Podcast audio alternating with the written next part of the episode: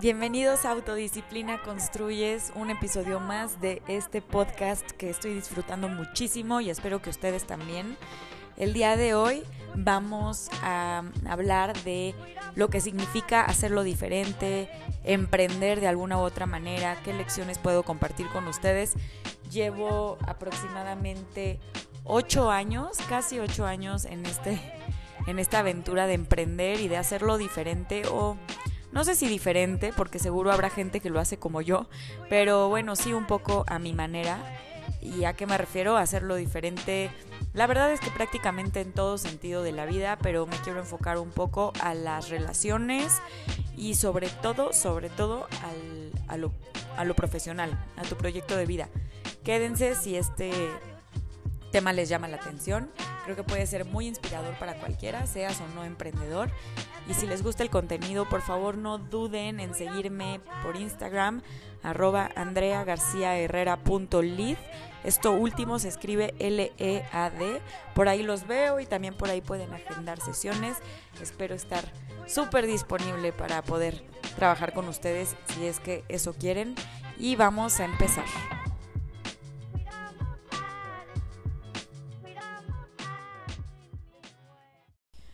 ¿Cómo están? ¿Cómo han estado en los últimos días? ¿Cómo te sientes ahora? ¿Cómo te sientes hoy?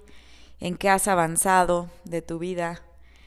Todas esas preguntas que nos gustaría que nos hicieran y no siempre nos las hacen. Me encantaría que pienses en esas preguntas y en sus respuestas.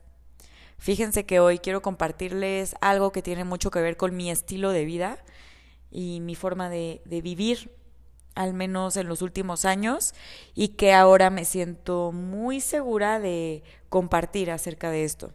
Y es el hacer las cosas diferente o de manera diferente. Entonces, bueno, primero que nada, creo que hacer las cosas de forma diferente, emprender, no hacerlo como nos han dicho y seguir nuestra intuición trae varios retos. Y uno de los principales retos es la crítica constante y las opiniones externas todo el tiempo. En este punto quiero hablar sobre todo de a quién prestarle atención respecto a sus opiniones. Podemos escuchar las opiniones de todos, pero hay que saber si vale la pena seguir consejos de todos. ¿De quién sí seguir consejos? Bueno, número uno, de alguien con quien intercambiaría su vida. ¿Te gustaría vivir como esa persona? ¿Intercambiarías tu vida con esa persona? Seguramente la respuesta de todos ustedes es no, no cambiaría mi vida por nada porque es única, pero ya saben a qué me refiero. Me refiero a si te gusta su vida, si es una vida que te inspira. Si sí, probablemente hay algo que puedas aprender de esa persona. También que sea alguien que haya vivido algo que tú quieres vivir o similar, un camino similar. Fíjate muy bien en el rubro en el que tú estás, en el, la industria tal vez a la que te dedicas. Em, fíjate un poco en su historia de vida, en su experiencia.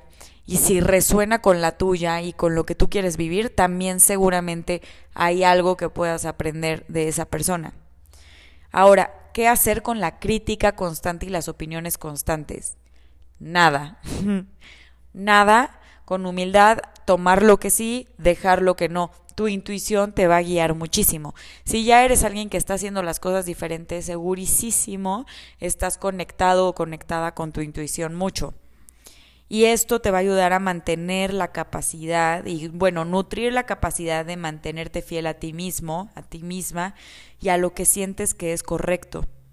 No quiere decir que no vas a tener esa escucha activa de opiniones y saber cuándo tomarlas y cuándo no. Pero también hay que entender que esto va a ser un constante proceso de prueba y error. Cuando sí escuchas, valió la pena, cuando no escuchas, valió la pena, o tal vez después recuerdas, uy, esta persona me lo dijo y no puse atención. ¿Qué puedes aprender de aquella vez que no escuchaste a alguien y que sí merecía el haberlo escuchado, que sí hubiera valido la pena haber escuchado y seguido ciertos consejos?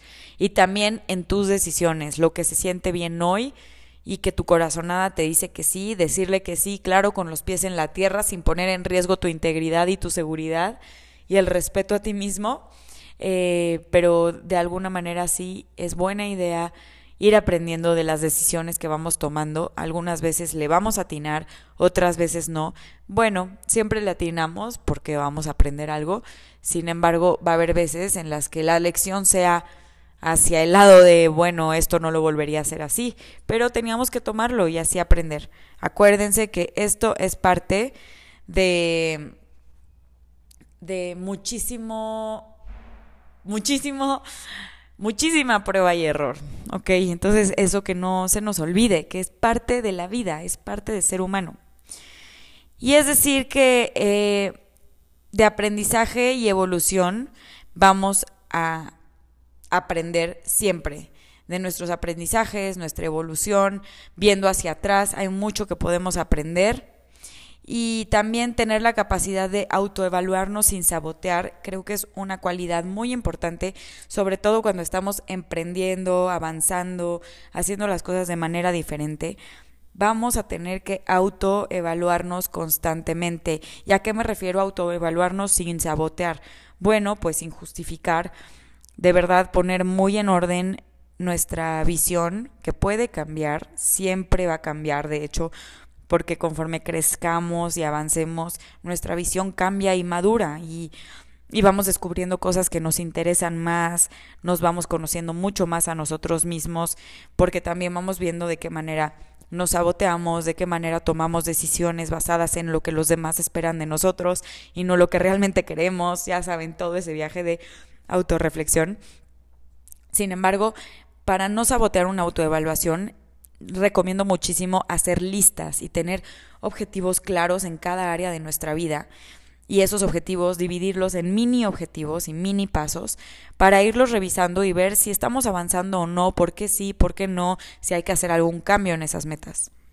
Tener la capacidad de pedir ayuda y la ayuda correcta a las personas correctas también es algo que puede ayudarnos muchísimo en este en el emprendimiento y en hacer las, las cosas de forma diferente, ya sea en tus relaciones, en tu profesión, en cualquier área de tu vida. Y esto nos conecta mucho con lo primero que mencioné, que sea la persona correcta. Recuerda esos puntos. Eh, ¿Te inspira su vida? ¿Su camino es similar al tuyo? Si ninguna de las anteriores fue un sí, probablemente es mejor escuchar a alguien más encontrar consejo en otro lado. Y también es importante recordar, saber que serán pocas las veces que tengas el aplauso de todos.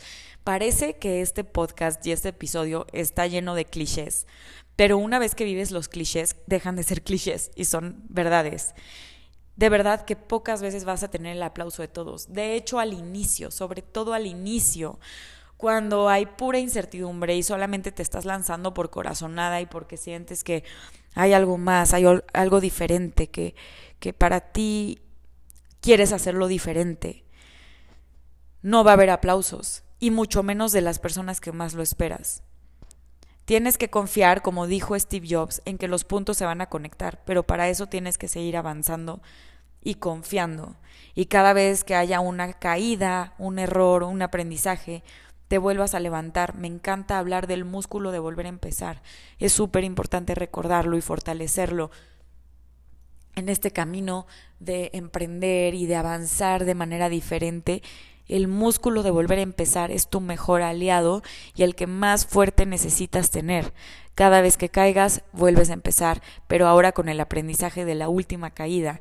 Y así hasta que de repente los puntos se empiecen a conectar. Tienes que confiar en eso.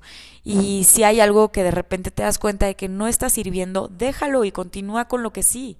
Si hay algo que ya no te hace sentir bien, déjalo y continúa con lo que sí. Seguramente habrá algo que siempre permanezca. Va a haber algo que siempre permanezca en ese camino. Se puede ver de muchas maneras y ese algo puede ser tu intención de seguir. Eh, puede ser que si te dedicas al coaching tal vez que el coaching sea lo único que sigue y todo lo demás va cambiando, se va a ir redefiniendo lo que haces y también tienes que permitir que eso pase. Se va a redefinir a través de lo que la gente te pida, pero a través también de lo que se sienta bien en ti y sobre todo a través de eso.